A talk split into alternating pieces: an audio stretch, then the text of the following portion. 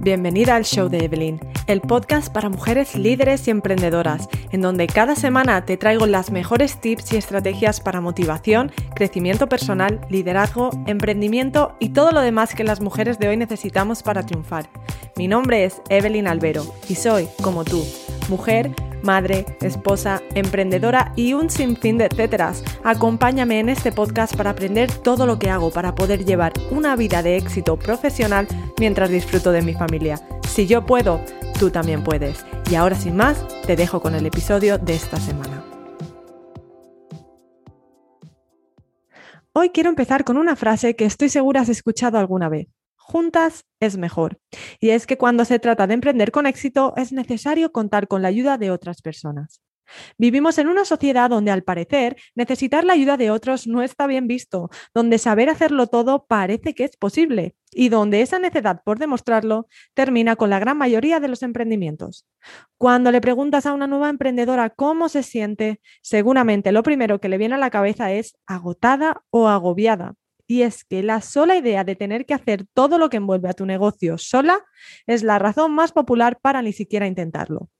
Aún recuerdo el día que busqué a la primera persona de mi equipo. Recién me convertía en mamá primeriza y abandonaba mi trabajo mientras me estaba mudando a California.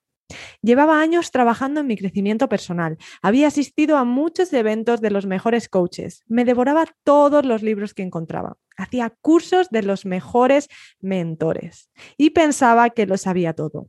Pero en el momento que decidí emprender, me caí de mi pedestal y me di cuenta de que al pasar horas intentando descifrar todo eso y ponerlo en práctica, solo me estaba frenando en mi crecimiento. Agobiada de hacer mucho y no llegar a ninguna parte, decidí hacerle caso a mi marido y pedir ayuda. Busqué una mentora. Sí, sí, has oído bien. Mi mentora fue la primera persona en mi equipo. Y este enfoque es clave para tu éxito. Darte cuenta de que tu equipo no tiene por qué estar formado de personas que tengan tus mismos objetivos o gente que literal trabaje para ti, sino que tu equipo debe de estar formado por personas que saben cómo llevarte a donde tú quieres estar y te van a acompañar en el proceso.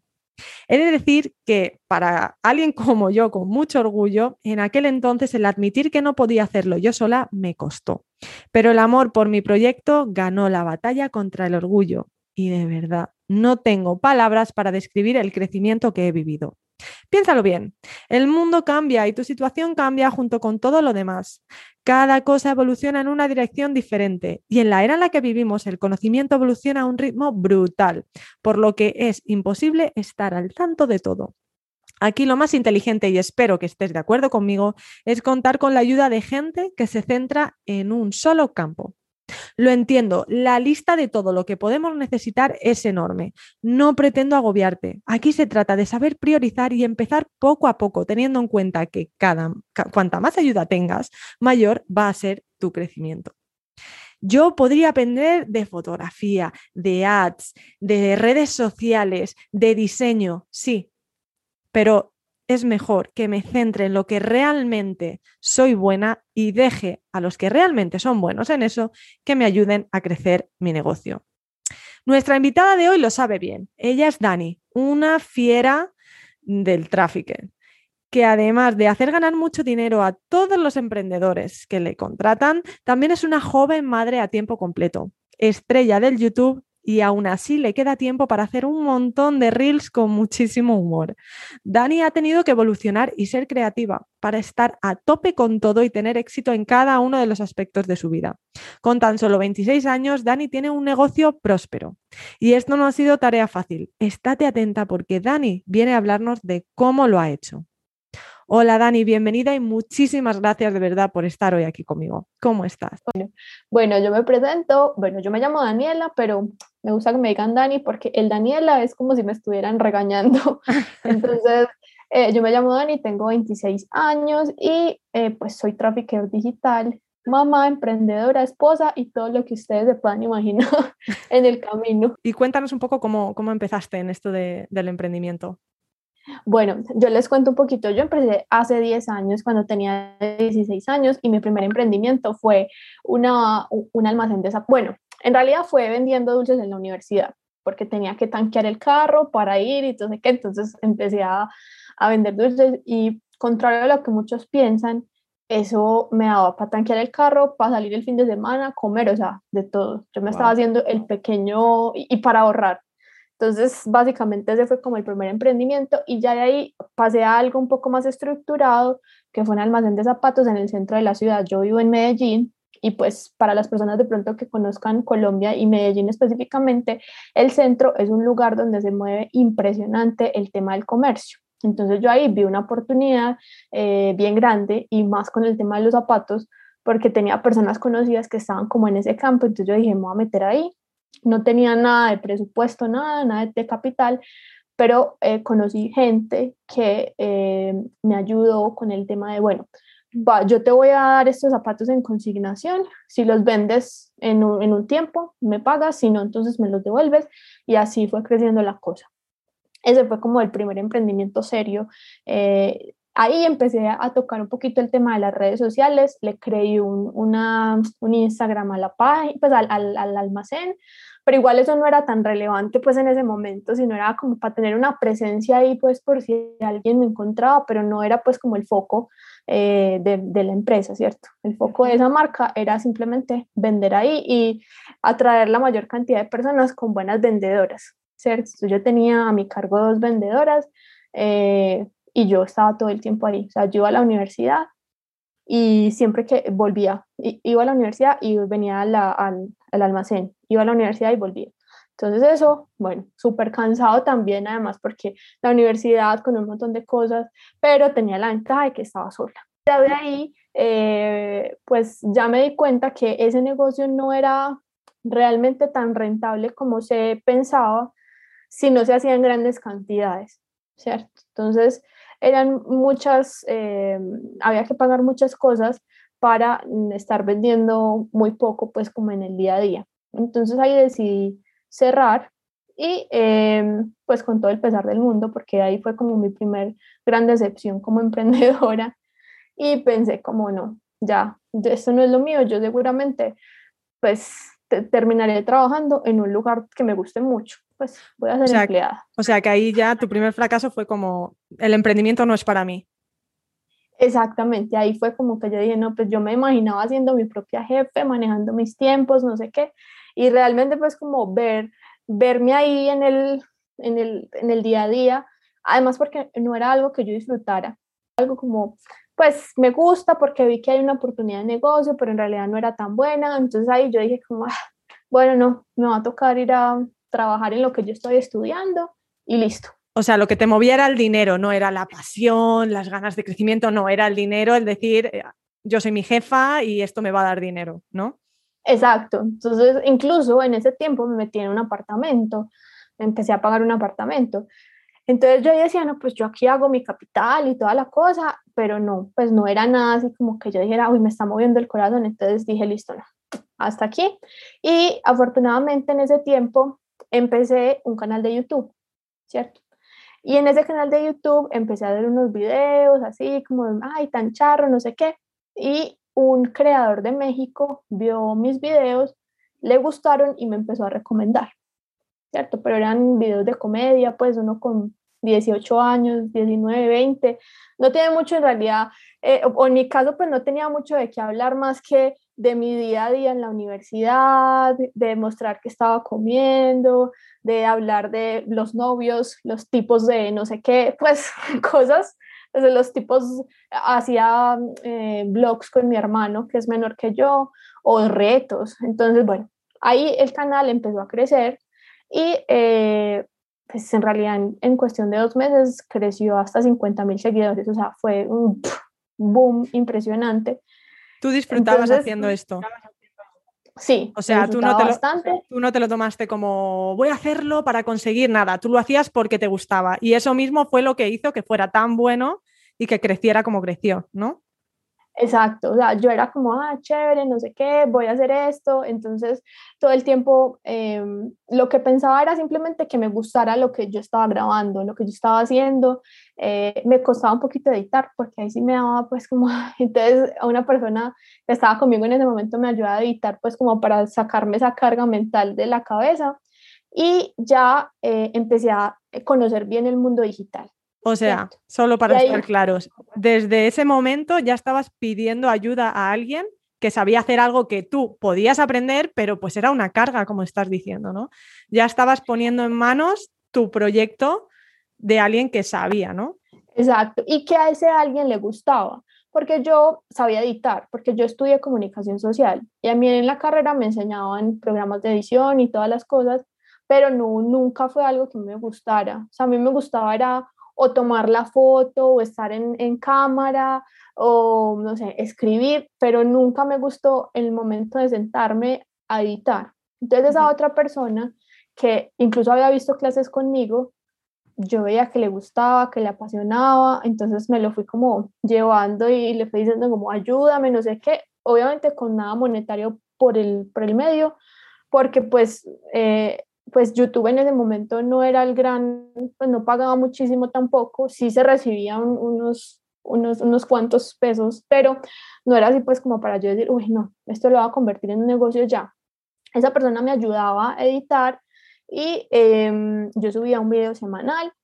Gracias a eso, entonces me llamaron de una network y ahí empecé yo a descubrir muchísimo más el tema del mundo digital porque empecé a encontrar muchos más creadores, muchos, pues muchos más creadores de contenido y yo empecé a identificar eh, no solo el tema de, del negocio detrás del creador, sino todo lo que hay detrás del marketing digital, ¿cierto? El marketing de influencia más todo lo que hay ahí.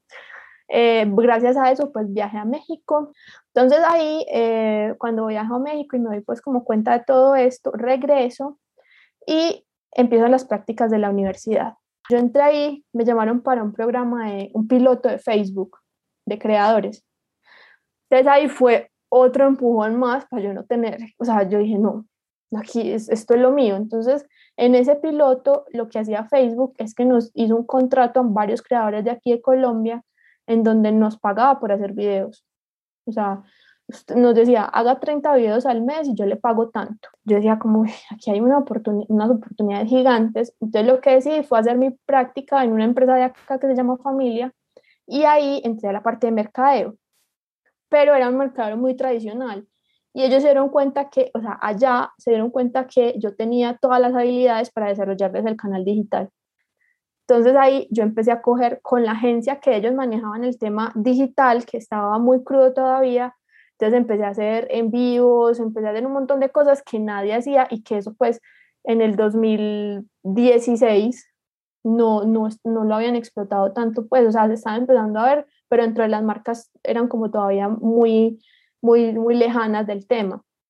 Entonces hacíamos un montón de cosas.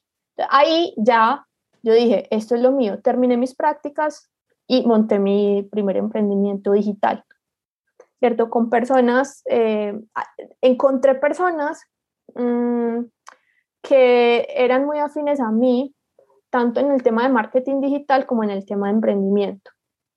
Entonces ahí empecé a darle consultoría a empresas eh, en, temas de marketing, ahí fue que ya me di cuenta que realmente lo que necesitaba o por donde yo debía irme es en el tema de asesorar a las empresas a llegar pues como a lo que realmente se, o sea, como a enfocarse en, conseguir ese público. Entonces empecé a hacerlas facturar a través de sus redes orgánicas.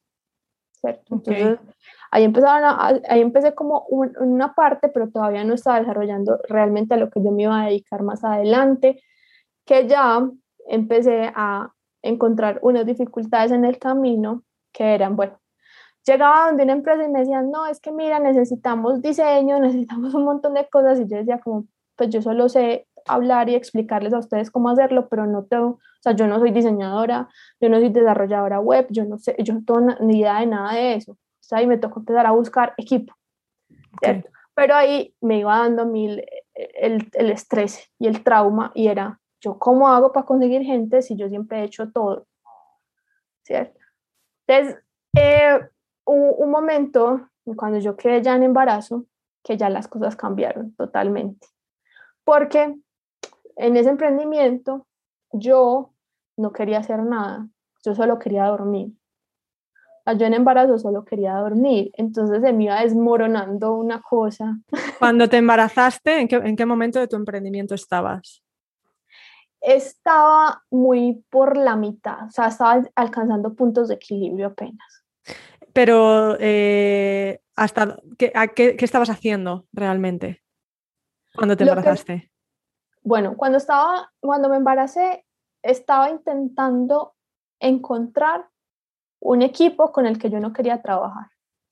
Vale, ah, en ese momento es en el momento que querías crecer, querías conseguir más clientes, por lo tanto querías, querías un equipo. Y ahí es en el momento que te embarazaste. Exacto. Entonces ahí yo ya no quería hacer nada. O sea, yo literalmente decía, no, ya.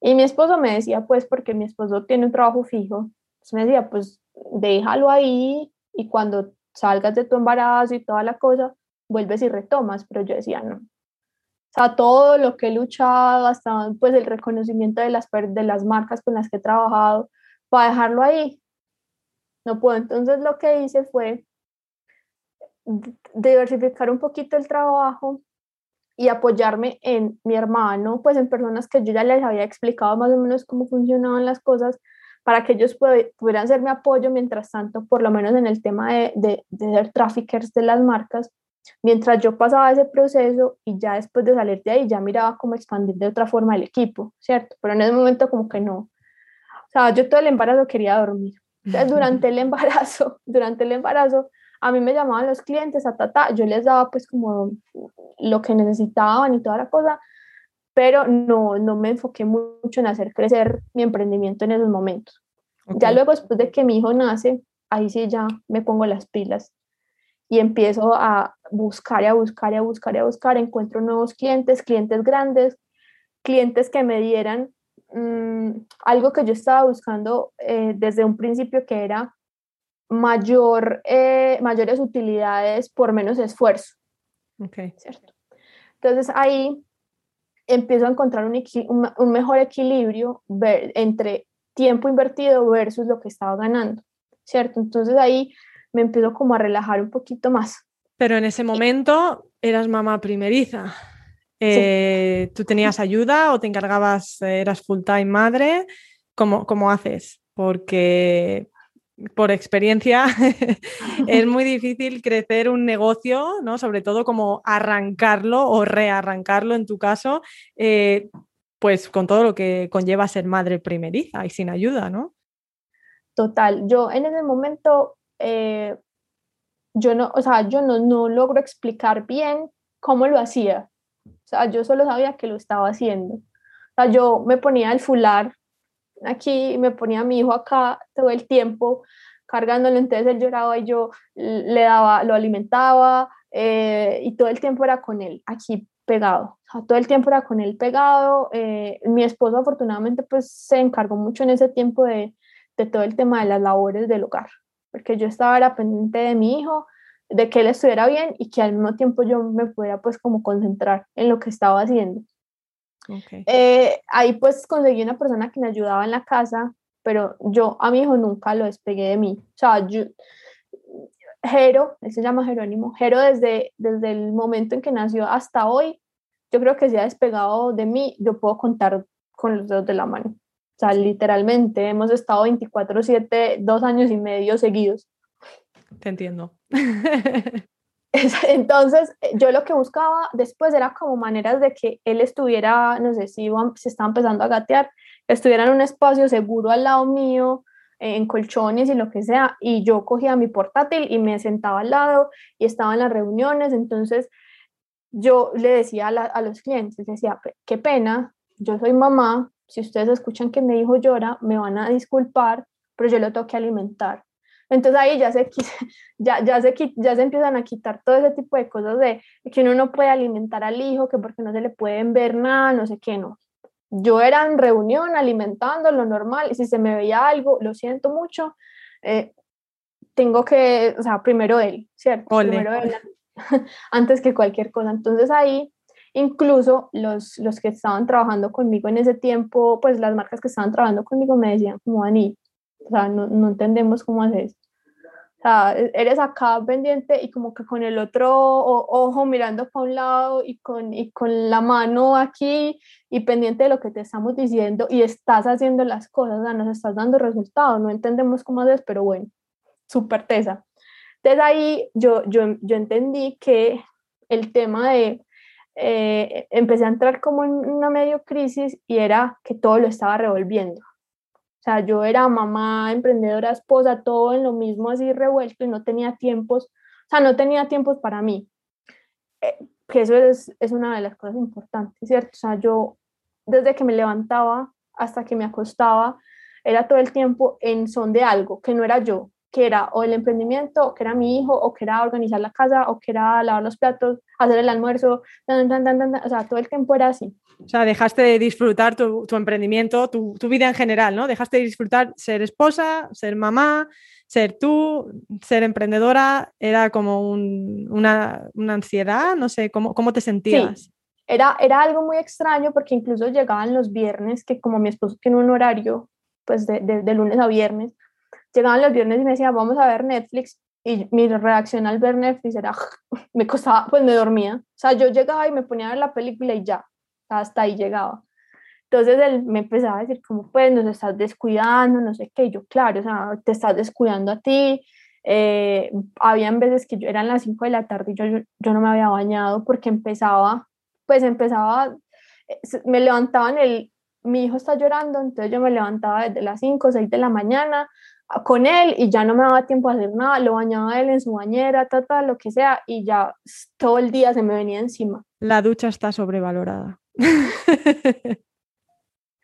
sí. Total. Entonces eran las 5 de la tarde y yo veía a las 5 de la tarde y yo veía que mi esposo ya iba a llegar y yo no me había bañado ni nada. Corra, corra pues a bañarse para que no, pues para que al menos no me encontrara así, pues como vuelta nada de todo el día. Y afortunadamente ahí empecé a buscar y te encontré. Ya en una de las búsquedas de, de todo, empecé a ver tus, tus videos y tus cosas.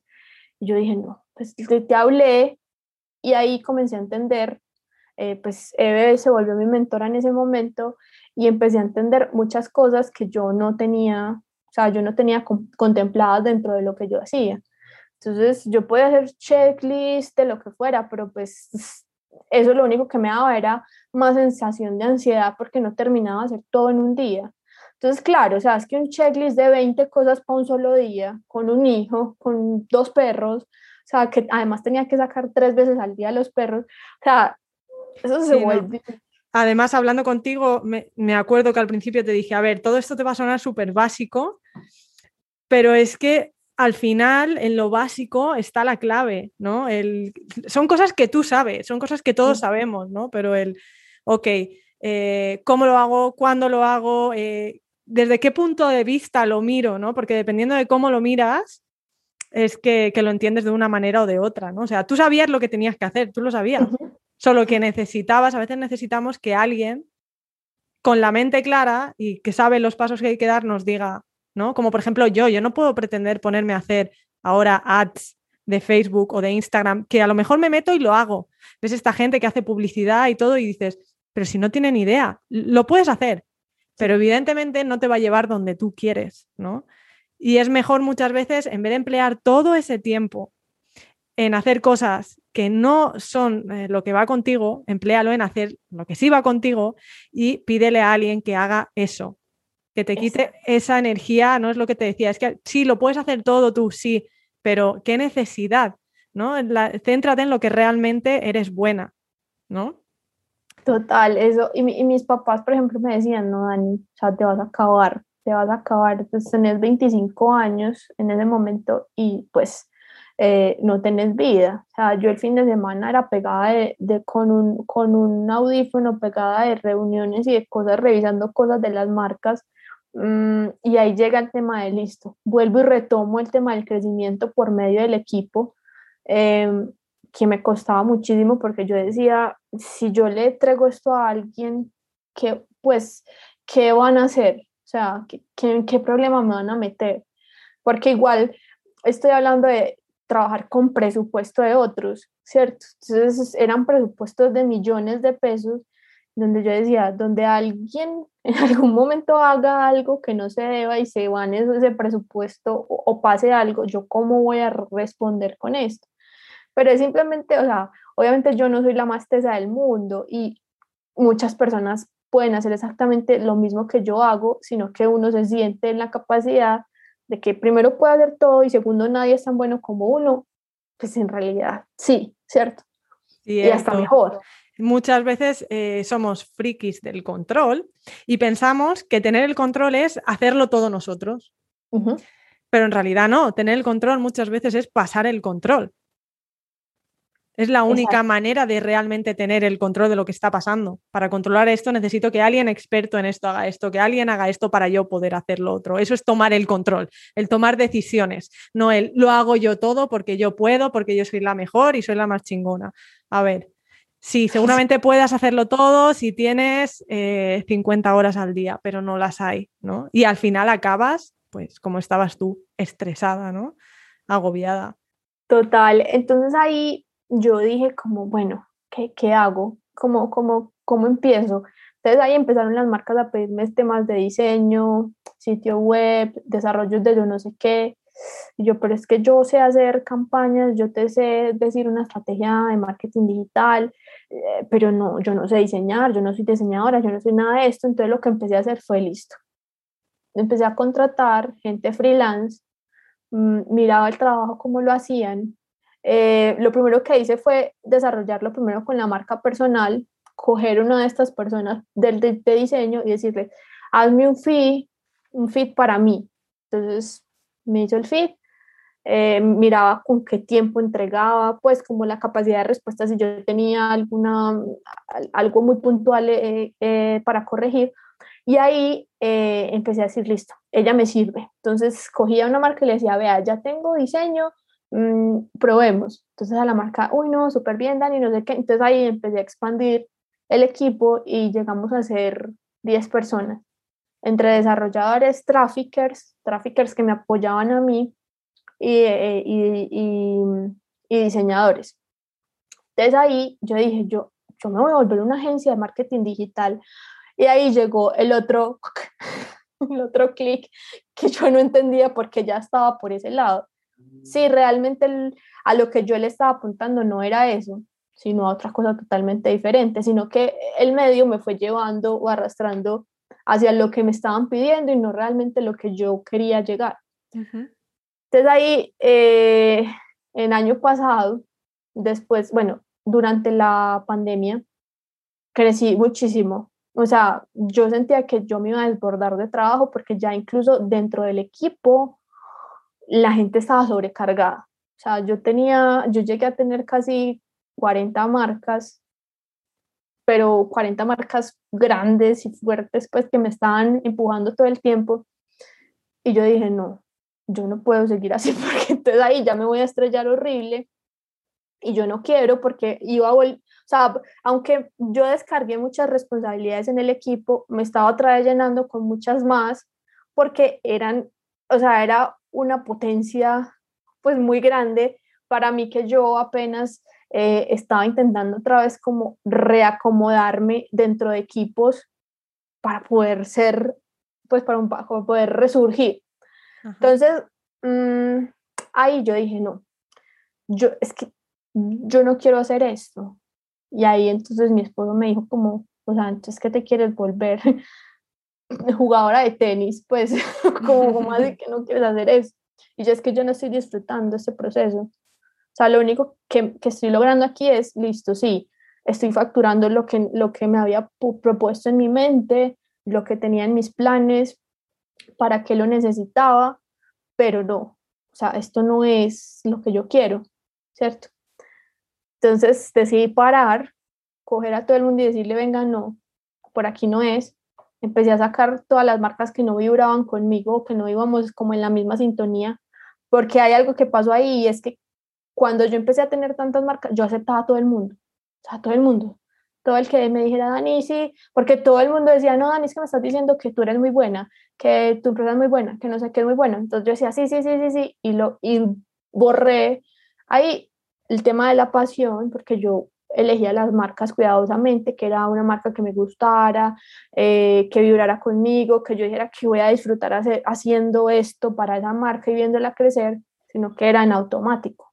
Tan, tan, tan, haga y haga y haga y haga cosas.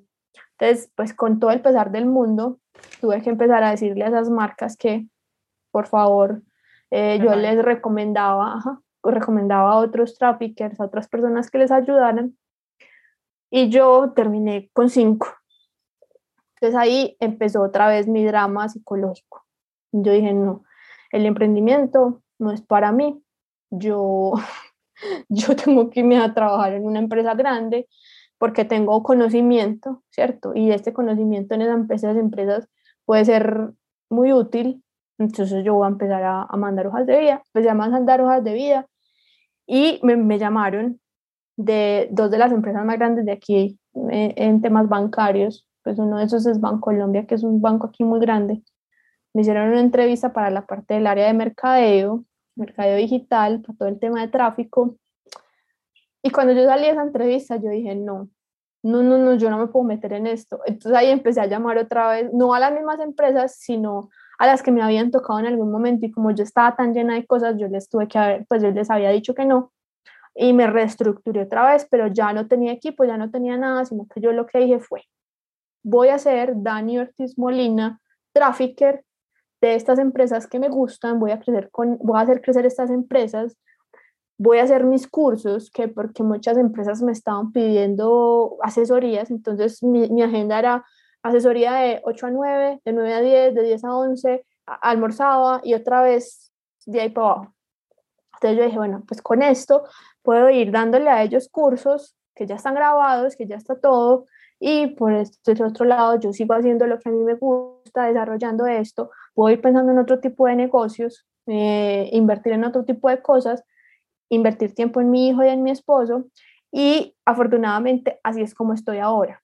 Entonces ahora lo que hice fue, cogí varias empresas con las que yo me sentía bien, las estoy, las, las, estoy haciendo crecer, con esas empresas como digo yo, eh, pues como que cojo y tapo todas mis obligaciones y todo lo que necesito, ¿cierto?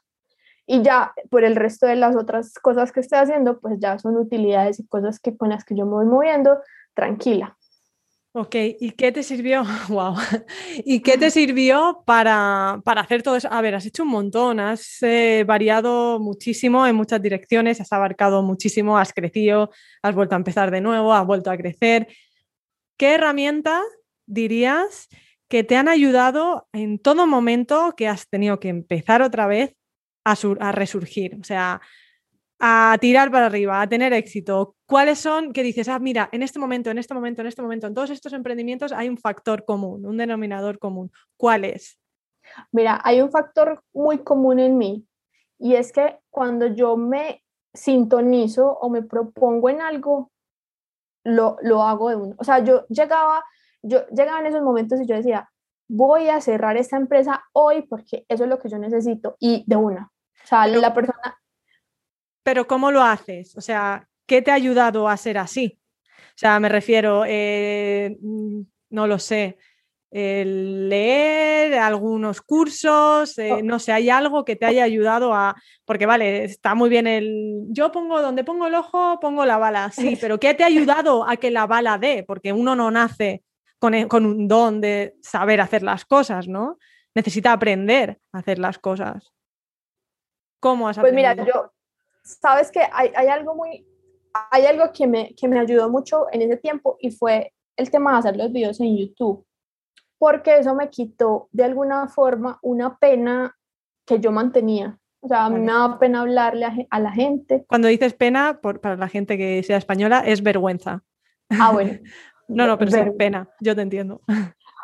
Como una pena de hablarle a la gente. Entonces, eh, cuando yo empecé a hacer videos en YouTube, a mí se me prendía un, un clic muy raro, porque yo veía una cámara, ya mismo es como si me hubieran cambiado de personalidad. Incluso la gente me decía como, pues, porque a mí, en mi familia me decían, pues, Daniela es una niña callada, escucha a todo el mundo y se ríe y ya, no dice nada, no dice absolutamente nada, no habla.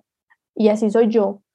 En ese momento me invitan a una reunión donde sea y yo todo el tiempo soy callada mirando a la gente, jajaja, ja, ja, y yo pues normalmente no, no hablo así como estoy hablando en este momento, ¿cierto? Entonces, el hacer videos en YouTube me, me hizo dar cuenta de esa herramienta tan valiosa que yo no había desarrollado y que era esa capacidad de... Hay mucha gente aquí, en, en, pues por lo menos en la parte de Colombia, que dice que, que los colombianos son muy cuenteros, pues que enredamos mucho a la gente y no sé qué. Y yo, yo siento que no es eso, sino que es que cuando uno tiene, eh, uno conoce muy bien lo que hace y lo que le gusta, es mucho más fácil desarrollar un, no sé, una, una conversación o hacer que la otra persona se voltee y diga, uy, sí, es que yo necesito eso, aunque yo no estuviera pensando que lo necesitara. Porque mucha gente simplemente me llegaba y me decía, Dani, no, es que yo necesito pues que me hagan algo en redes sociales, pero no sabían qué era. Que me vendan, que me vendan mucho. Yo les creaba esa necesidad eh, desde empezarles a hablar, explicarles y entonces lo metían todo el mundo, en todo mi mundo, todo lo que yo tenía en mi cabeza. Yo creo que esa es la, la, la herramienta más grande eh, que yo he construido, además de que yo, a mí yo no soy fan de los cursos, o sea, y menos de los cursos que son de días y de años casi, pues que uno tiene que estar leyendo y leyendo y uno entiende por qué es tanta cosa, ¿cierto? Por ejemplo, en mi caso, los cursos que estoy haciendo duran tres horas. Yo en tres horas te doy las herramientas necesarias para que tú hagas una campaña y hagas ventas. Ya, es que eso es lo que necesitamos, ¿cierto? Ya si quieres una cosa mucho más estructurada, para eso estoy yo, ¿cierto? pero para que hagan los primeros pasos, ahí está.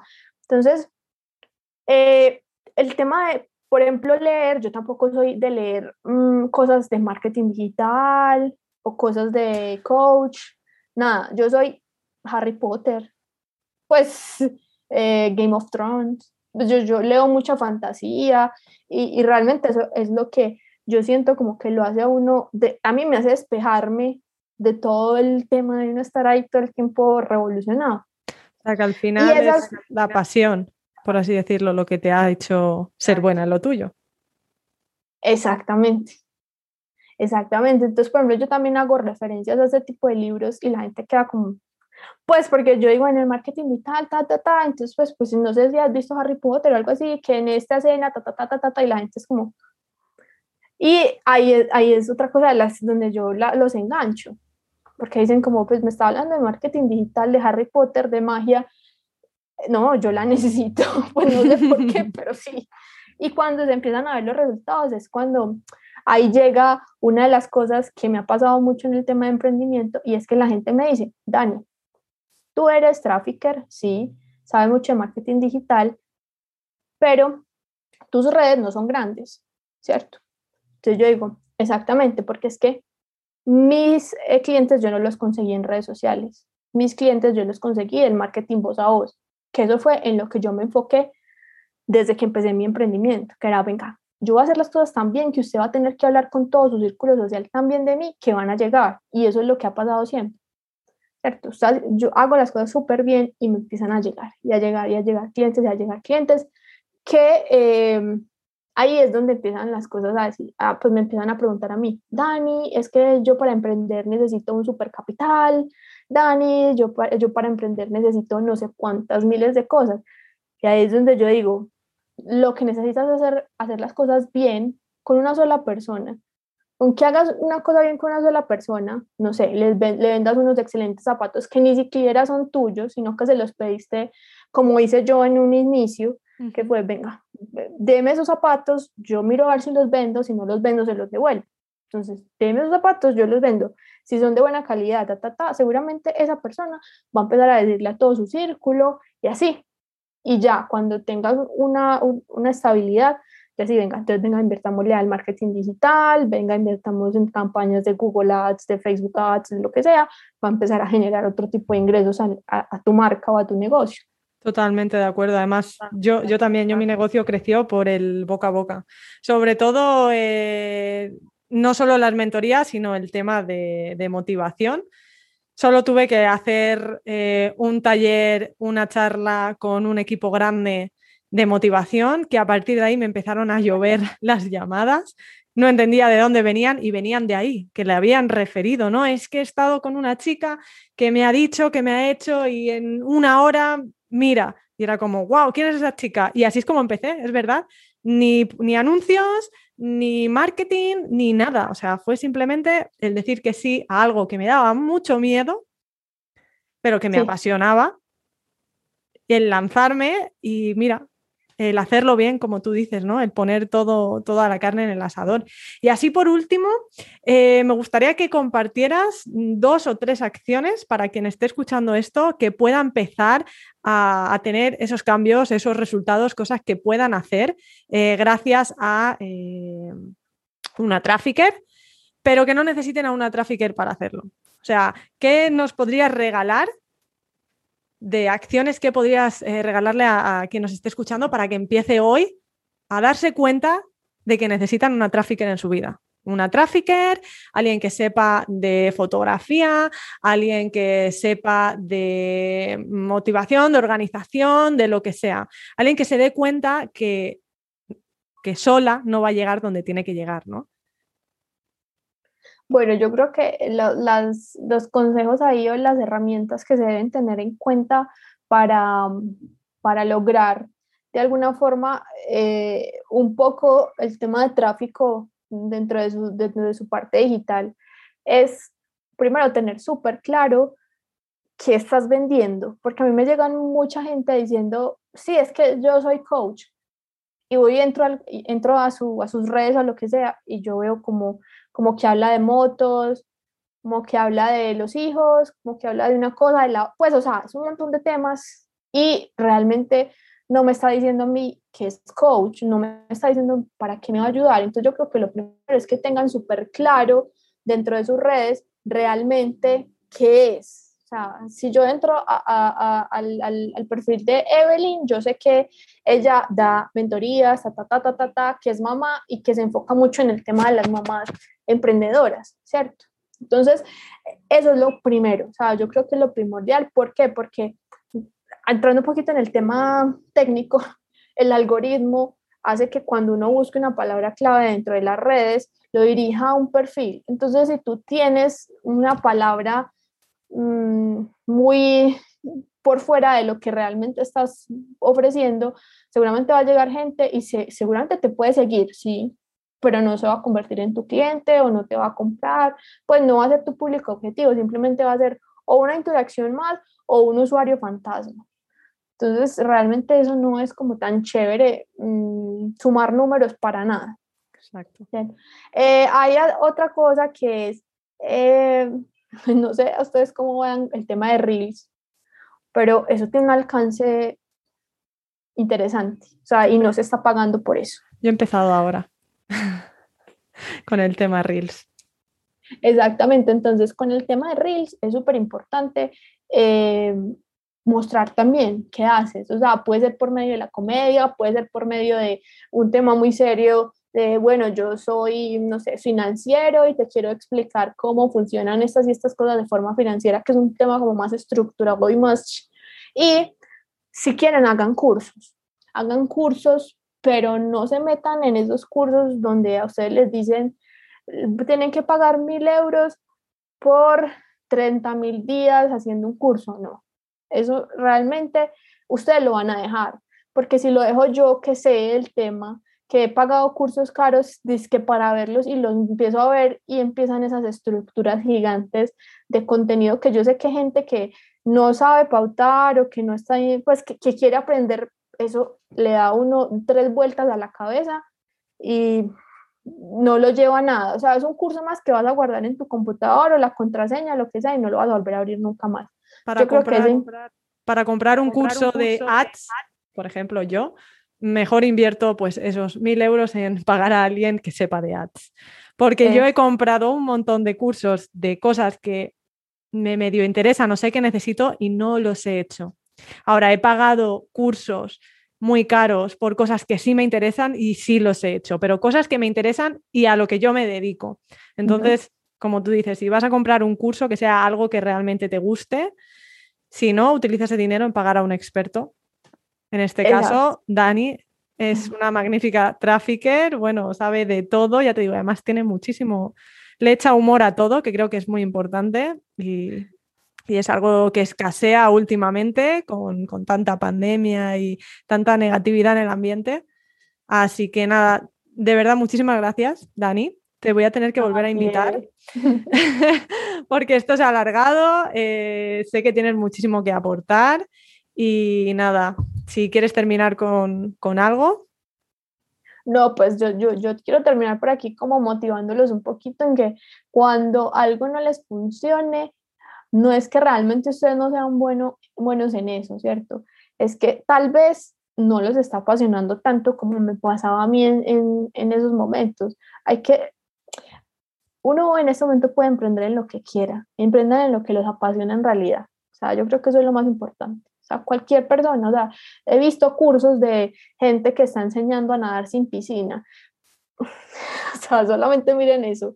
Y, la gente eh, aprende, ¿cierto? Entonces, es, simplemente buscar eh, la manera en cómo mostrar las habilidades que ustedes tienen para desarrollar ese emprendimiento y seguro lo pegan. Ah, bueno, y hay algo muy importante y es no solamente piensen en que se van a hacer súper famosos con las cosas que están haciendo, que van a tener miles de millones en dos días, porque las cosas no son así, sino trabajenle bien, estructúrese bien y, y, no, y no piense que el, como muestran las, los, los Instagramers, que todo es súper planeación, que nada se sale de esas planeaciones, que todo lo cumplen, que todo es lleno de chulitos porque lo hacen, eso no pasa. O sea, eso lo hacen para grabarlo, pues, pero eso en la vida real no pasa. Y detrás de cada Instagramer hay mucha gente ayudando. Claro. Está el fotógrafo, está el editor, está el copywriting, está el, el, experto en redes sociales, está el trafficker, o sea, hay mucho trabajo detrás de todo eso, así que yo lo único que haría aquí es invitar a todos los emprendedoras a que busquen la ayuda que necesiten para crecer, para seguir aportando, porque al final se trata de eso, de qué puedes aportar al mundo, para seguir dando algo positivo, para seguir contagiando al mundo con tu pasión, pero de una manera inteligente, utilizando tus recursos de manera inteligente, sin morir en el intento. Gracias por escucharme. Si te gustó este episodio, hazme un favor y deja un review en Apple, Spotify o donde sea que escuches este podcast. Compártelo con alguna amiga si crees que le puede ayudar. Recuerda suscribirte para descargar automáticamente cada episodio en cuanto salga y que así siempre tengas la motivación que buscas al alcance de tu móvil. Para aprender más sobre el tema de hoy, revisa las notas de este episodio en el enlace que encontrarás en la descripción. Una vez más, de verdad, muchas gracias por escucharme. Te espero la siguiente semana.